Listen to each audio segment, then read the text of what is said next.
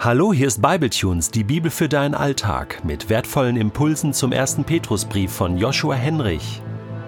Für den heutigen Podcast lese ich aus dem ersten Petrusbrief, Kapitel 4, die Verse 7 bis 9 nach der neuen Genfer Übersetzung.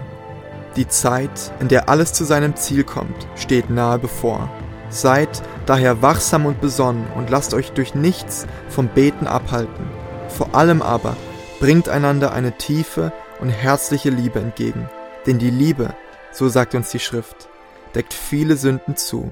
Seid gastfreundlich gegenüber euren Geschwistern, nehmt sie gern und ohne zu murren auf. Gesegnet sind die das Wort Gottes hören und bewahren. Petrus spricht in dieser Passage zwei Dinge an. Als erstes das Gebet und als zweites die tiefe und herzliche Liebe zueinander. Auf beides möchte ich heute eingehen. Schaut man sich die Argumentation von Petrus an, warum wir beten sollen, ist das erst einmal verblüffend. Wir sollen beten, weil die Zeit, in der alles zu seinem Ziel kommt, nahe ist. Wenn aber Jesus doch eh morgen wiederkommt, wenn morgen doch eh alles wieder gut ist, wofür sollte ich denn dann beten? Flehen wir im Gebet nicht Gott an, er solle eingreifen, sichtbar werden und Tun wir das nicht besonders dann, wenn er weit weg scheint, wenn wir eben nicht realisieren, dass er wirkt? Gott anzurufen, obwohl man weiß, dass Jesus doch eh sehr bald wiederkommen wird, ist das nicht ein Widerspruch in sich? Als würde man Gott bitten, etwas zu tun, was er bereits tut, als würde man dem Postboten an der Tür zurufen, er solle endlich das Paket liefern, obwohl er es doch gerade tut, obwohl er gerade dabei ist. Aus dieser Perspektive betrachtet, ist es tatsächlich befremdlich, macht es wenig Sinn, dass Petrus sagt, betet, weil die Zeit nahe ist. Aber ich denke, du erahnst, dass eine solche Perspektive auf das Gebet zwar teilweise stimmt, aber viel zu einseitig ist. Petrus unterstreicht, wie hilfreich das Gebet in herausfordernden Zeiten ist. Doch nicht allein, weil man im Sinne einer Fürbitte Gott anflehen kann, das Herausfordernde zu beseitigen. Nicht allein, weil man Gott bitten kann, am Ende der Zeit des Kreuzes wegen vor dem Gericht bewahrt zu werden. Nein, für Petrus ist das Beten viel reicher und breiter als die Fürbitte allein. Es vermag nämlich nicht nur die Herausforderung zu beseitigen, sondern auch inmitten der Herausforderung Trost zu geben.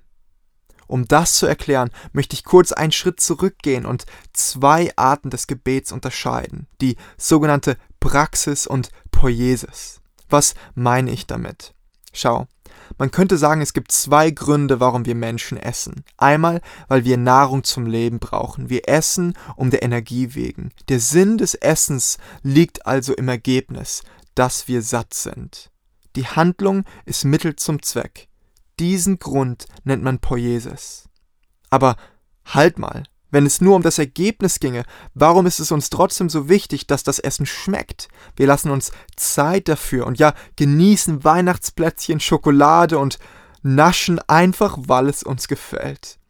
Genau das bezeichnet man als Praxis. Der Sinn liegt nicht im Ergebnis, sondern im Moment, im Handeln selber. Also, Poiesis, ich esse, damit ich satt werde. Praxis, ich esse, weil ich gerne esse. So. Und wie ist es beim Gebet? Beten wir, damit wir etwas bekommen, damit Gott eingreift, oder beten wir, weil wir beten genießen? Das Schöne ist, wie auch beim Essen verbindet das Gebet beides miteinander. Ja, du darfst flehen vor Gott kommen und für einen Zweck beten, dafür, dass Gott hier oder dort eingreift und Veränderung wirkt, dass am Ende der Zeit nicht deine Sünde, sondern Gottes Gnade wegen Jesu Tod und Auferstehung die letzten Worte hat. Aber Gebet ist nicht nur das. Die Gemeinschaft mit Gott im Gebet ist Zweck in sich selbst. Gebet darf auch genossen werden. Gebet an und für sich kann tröstend sein.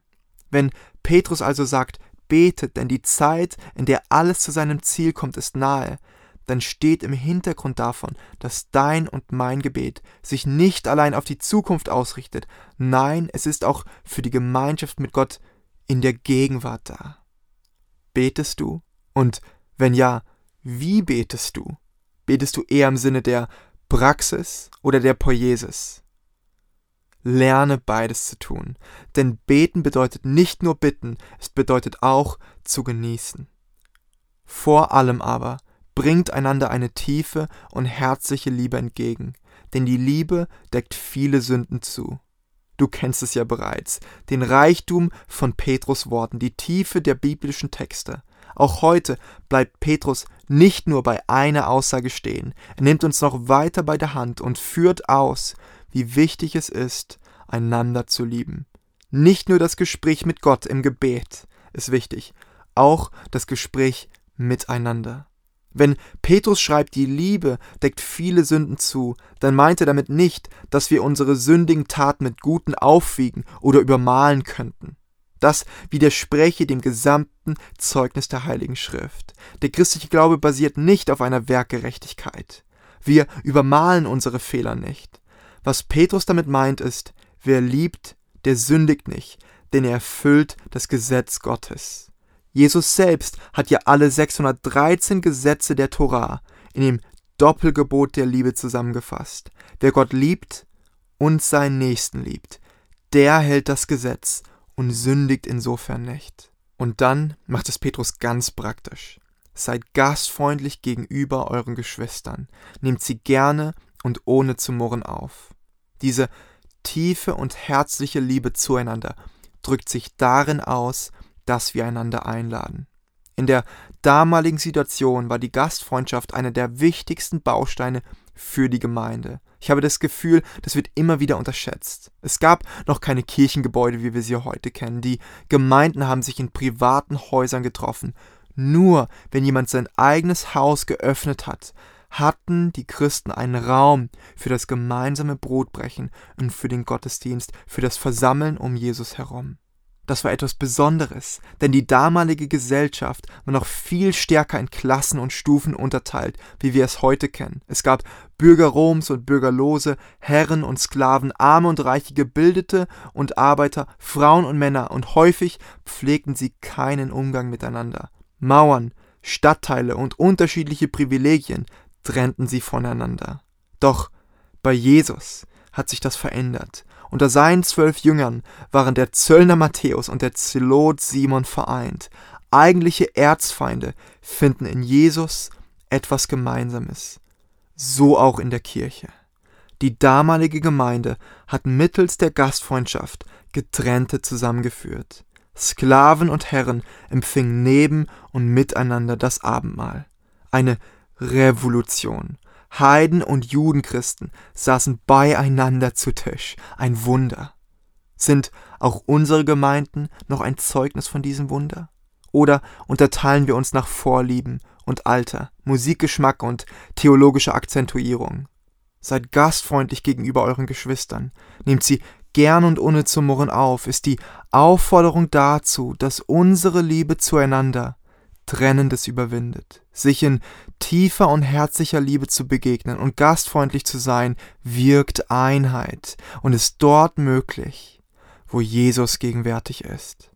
So wie damals ist auch heute Gastfreundschaft, ja offene Arme zu haben für die Kirche fundamental. Hast du ein offenes Herz und eine offene Türe für andersdenkende Glaubensgeschwister? Du bist als Christ ein lebendiger Stein des neuen Tempels und dadurch Raum für Gottes Gegenwart.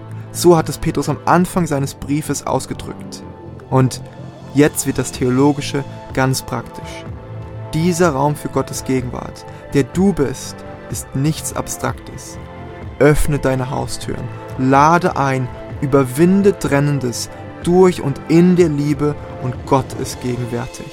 Denn wo zwei oder drei in meinem Namen versammelt sind, da bin ich mitten unter ihnen.